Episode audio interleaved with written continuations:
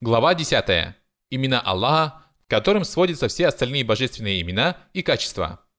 Ибн Каим в толковании сура Аль-Фатиха сказал, «Следует знать, что эта сура самым полным образом охватывает важнейшие из высоких понятий.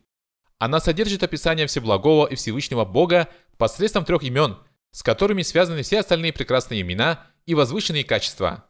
К этим трем именам сводятся все остальные. Это Аллах, Господь и Милостивый. Эта сура построена на божественности, господстве и милости. Слова «Тебе одному мы поклоняемся» опирается на божественность Аллаха. Слова «Тебе одного молим о помощи» на Его господство, а просьба вести прямым путем на милость.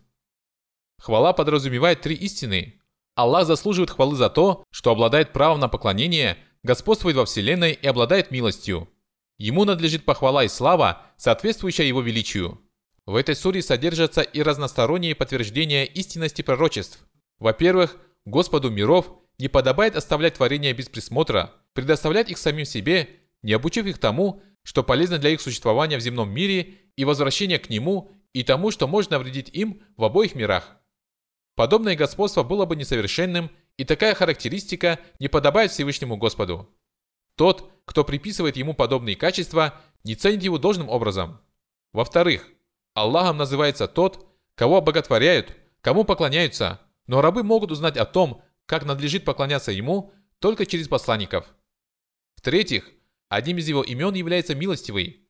Милосердие не позволяет ему пренебречь рабами и лишить их знания о том, как они могут достичь совершенства.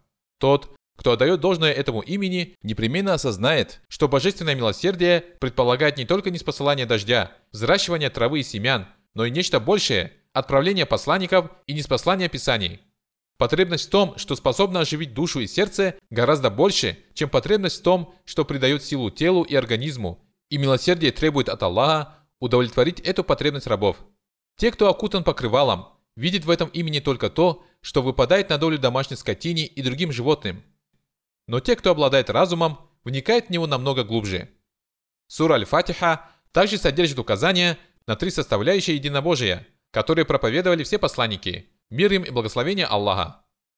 Единобожие теоретическое получило такое название в связи с тем, что оно связано с сообщениями и познанием. Его также называют единобожием в обладании божественными именами и качествами. Единобожие цели и намерения, интенциальное, названо так в связи с тем, что оно связано с намерением и желанием. Оно включает в себя две другие составляющие – единобожие в обладании господством и божественностью – Таким образом, мы получаем три составляющие единобожия. Теоретическое единобожие, связанное с именами и качествами Аллаха, опирается на признание за ним качеств совершенства, отрицание всякого сходства и уподобление творениям, а также отрицание наличия у него любых пороков и недостатков. Указания на это, содержащиеся в данной суре, можно разделить на две категории – обобщенные – муджмаль и детальные – муфассаль. К обобщенным указаниям относится восхваление Аллаха, а к детальным – описание его божественности, господства, милосердия и власти. На этих четырех понятиях зиждутся его имена и качества. Восхваление упомянуто здесь потому, что оно подразумевает похвалу в адрес того, кто обладает совершенными и славными качествами, похвалу, преисполненную любви, довольства и смирения. Нельзя воздать хвалу кому-либо, отрицая его похвальные качества, не питая к нему любви и не желая смириться перед ним – чем многочисленнее совершенные качества того, кому обращена похвала, тем более совершенной похвалы он достоин. И наоборот, чем меньше у него совершенных качеств, тем меньше он достоин похвалы. Вот почему хвала надлежит только Аллаху, хвала неисчисляемая. Его качества совершенны и многочисленны, и никто не способен восхвалить его достойным образом, кроме него самого, потому что никто другой не может исчислить его безупречные качества и величественные эпитеты. Об этом сказал пророк, саллиллаху алейhi вассалям. «О Аллах, ищу защиты у Твоего довольства от гнева Твоего, ищу защиты у Твоего прощения от наказания Твоего, ищу защиты у Тебя от Тебя самого. Не сосчитать мне всей хвалы Тебе. Ты заслуживаешь той хвалы, которой сам восхваляешь себя». Все это указывает на то, что только Аллах обладает божественными именами и качествами. Пять прекрасных имен – Аллах, Господь, Милостивый, Милосердный и Властелин – тоже указывают на эту составляющую единобожия. Данное утверждение опирается на два принципа. Первый принцип – имена Всеблагого и Всевышнего Господа указывают на совершенные качества, производные от них. Это имена, в основе которых лежат качества, и поэтому они прекрасны. Если бы они представляли собой пустые слова, лишенные всякого смысла, то их нельзя было бы назвать прекрасными. В таком случае из них не следовали бы ни похвала, ни совершенство. И говоря о милости и добродетели, вполне уместно было бы упоминать имена, связанные с отмщением и гневом, и наоборот. К примеру, можно было бы сказать «О Аллах, я поступил несправедливо по отношению к себе, прости же меня, ведь ты отмщающий. О Аллах, одари меня, ведь ты вредящий и лишающий». Можно привести много таких примеров. Аллах же бесконечно далек от всего, что говорят те, которые несправедливы. Отрицание смысла прекрасных имен – одна из самых чудовищных форм уклонения от их правильного понимания. Всевышний сказал, «Оставьте тех, которые уклоняются от истины в отношении его имен. Они непременно получат воздаяние за то, что совершали». Сура 7, Ограды, аят 180. Если бы они были лишены смысла и не указывали на определенные качества, то Аллах не сообщил бы о них, используя отглагольные имена, и не стал бы описывать себя так. Однако Аллах, субханаху ва та'аля, описал себя глагольными именами, и его посланник, саллиллаху алейhi вассалям, тоже поступил так. В частности, Всевышний сказал, «Воистину, Аллах, наделяющий уделом, обладающий силой, крепкий». Сура 51, рассеивающий прах, аят 58. Отсюда ясно, что Аль-Кауи, всесильный, одно из его имен, и оно означает, что Аллах обладает силой. Всевышний также сказал, «Могущество целиком принадлежит Аллаху, Сура 35, Творец, аят 10. Следовательно, Аль-Азиз – могущественный, обладающий могуществом. Если бы он не обладал силой и могуществом, то не назывался бы всесильным и могущественным. Сюда же относятся слова Всевышнего. Он не спасал это по своему знанию. Сура 4, Женщины, аят 166. Мусульмане единодушны в том, что если человек поклялся жизнью Аллаха, его слухом, зрением, силой, могуществом или величием, то такая клятва засчитывается, и если он приступит ее, то должен искупить содеянное. Это потому, что от этих качеств совершенства произошли его имена. Помимо того, если бы его имена были лишены смысла и не указывали на качество, то было бы неправильно говорить о его деяниях. Нельзя было бы сказать, что он слышит, видит и знает. Было бы неправильно говорить, что он способен на что-либо или желает чего-либо. Делать вывод из качества фактически означает его признание, но если качество отсутствует, никакие выводы из него невозможны. Поэтому отрицание значения имен Аллаха – одна из самых опасных форм уклонения от истины в данном вопросе, но это всего лишь одна из таких форм. Второй принцип – любой из имен Всеблагого Всевышнего Аллаха не только указывает на его сущность и качество, от которого оно образовано, с точки зрения соответствия, но и обладает двумя другими значениями по содержанию и по необходимости. Так, по содержанию любое имя Аллаха указывает на определенное качество и его божественную сущность по отдельности, а по необходимости оно указывает на другое прекрасное имя. Так имя Самир, слышащий, по соответствию указывает на то, что Господь существует и обладает слухом.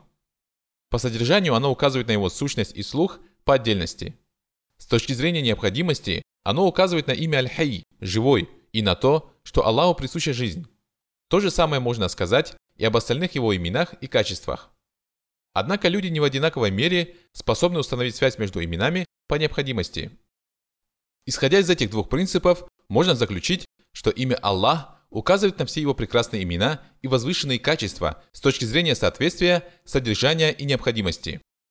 Оно указывает на то, что он заслуживает поклонения, а это подразумевает обладание им качествами божественности и отрицание противоположных качеств. Это значит, что Аллах – истинный Бог, единственный, у которого нет сотоварищей. С этими качествами совершенства несовместимы ни сходство, ни уподобление, ни пороки, ни недостатки. Поэтому Всевышний Аллах упомянул о своих прекрасных именах в дополнение к этому великому имени. У Аллаха самые прекрасные имена. Сура 7, Ограды, аят 180. Мы говорим «милостивый, милосердный, святой, пречистый, могущественный, мудрый». Все это имена Аллаха. Но мы не говорим «Аллах одно из имен милостивого, могущественного и так далее. Следовательно, имя Аллах косвенно указывает на значение всех прекрасных имен. Оно обобщает их значение, а остальные прекрасные имена разъясняют в деталях все божественные черты, от которых произошло имя Аллах. Оно означает, что Аллах является достойным обоготворения и поклонения. Творение обожествляет его из любви и почитания, со смирением и страхом, устремляясь к нему во время превратностей судьбы и трудностей. Из этого вытекает совершенство его господства и милосердия, что в свою очередь подразумевает совершенство власти и похвальности. Обладание божественностью и господством, милостью и властью делает необходимым обладание всеми качествами совершенства. Поистине, ими не может обладать тот, кто не имеет жизни и не слышит, не видит и не обладает всякими способностями, не умеет разговаривать и не делает того, что пожелает. Ими не может обладать тот, чьи поступки лишены мудрости и смысла. Качество величия и красоты наиболее соответствует имени Аллах. Качества, указывающие на божественное деяние и способности, на то, что только Аллах причиняет вред и приносит пользу, одаряет, лишает и управляет делами творений, а также подчеркивающие совершенство его мощи и неукоснительное исполнение его желаний, связаны с именем Ар-Раб, Господь. Качества, выражающие добродетель и щедрость, доброту и сочувствие, милосердие и сострадание, связаны с именем Ар-Рахман, Милостивый. Аллах многократно указал на то, что ему присущи качества, из которых вытекает соответствующее значение.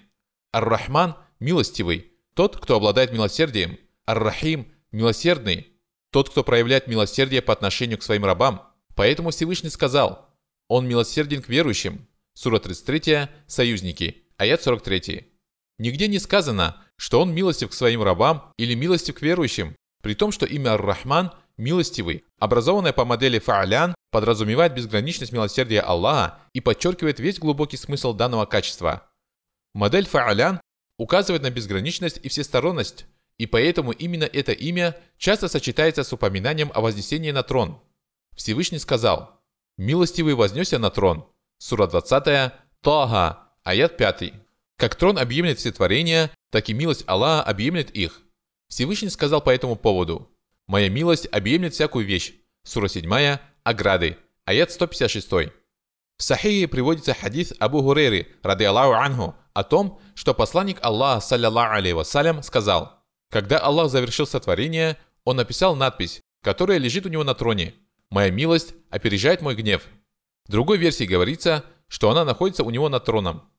Задумайся над тем, почему в этой надписи упоминается милость и почему именно она лежит на троне.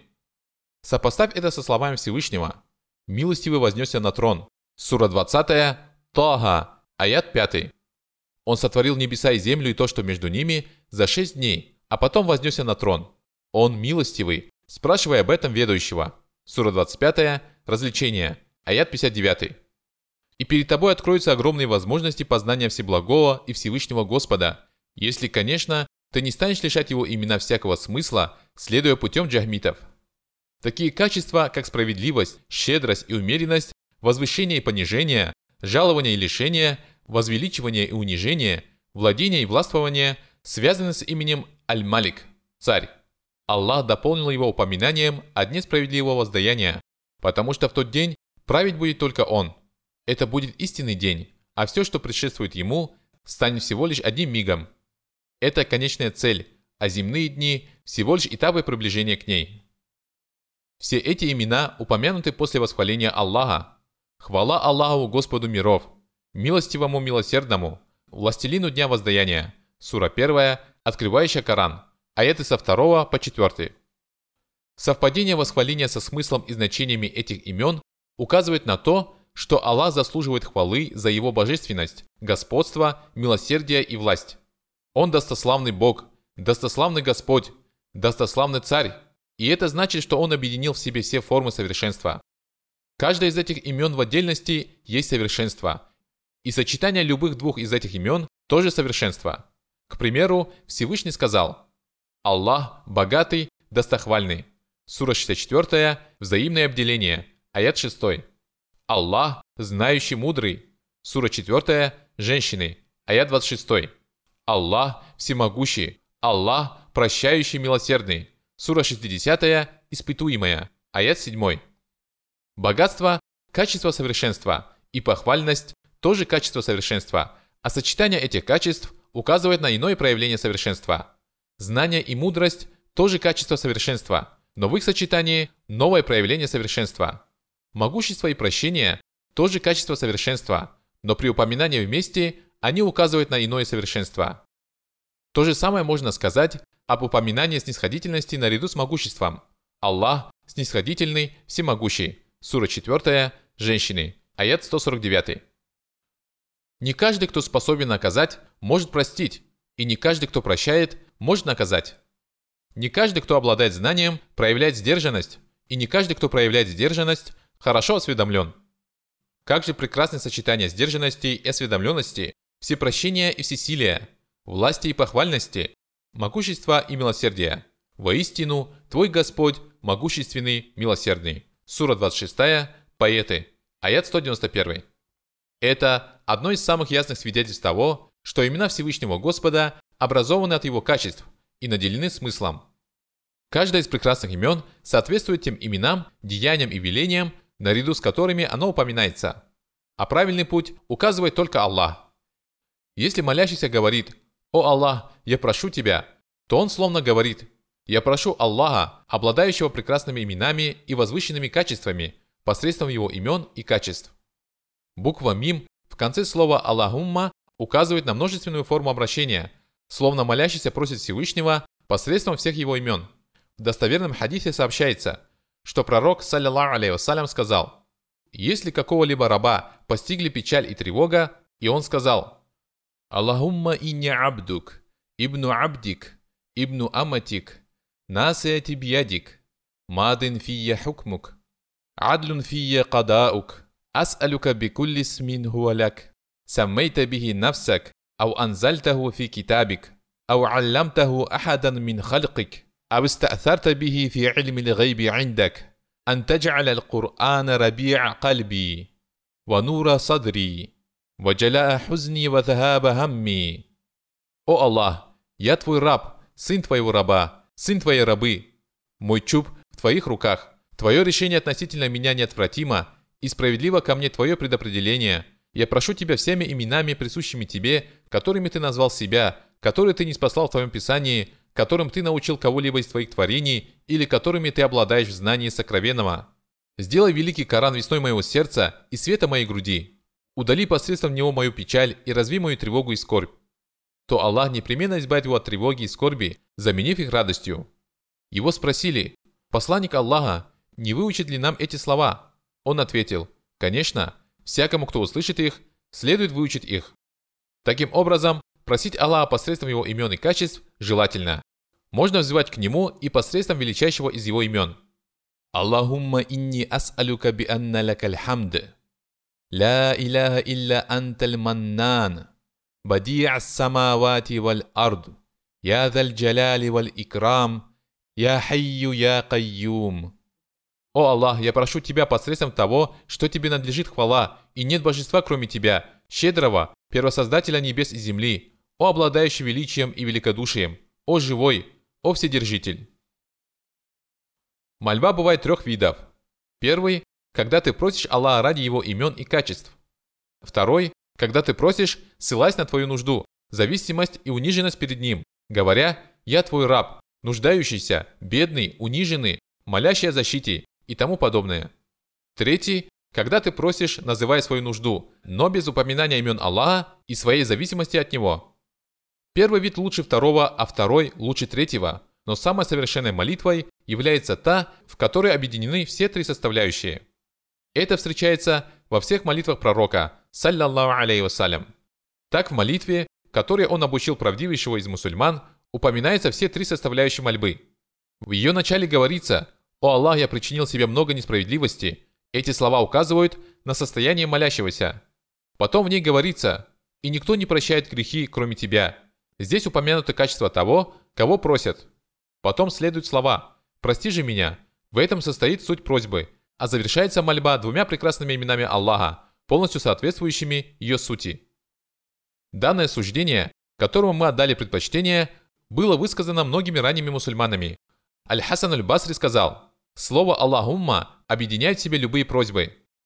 Абу Раджа аль-Атариди сказал, буква «Мим» в слове «Аллахумма» объединяет 99 имен Всевышнего Аллаха.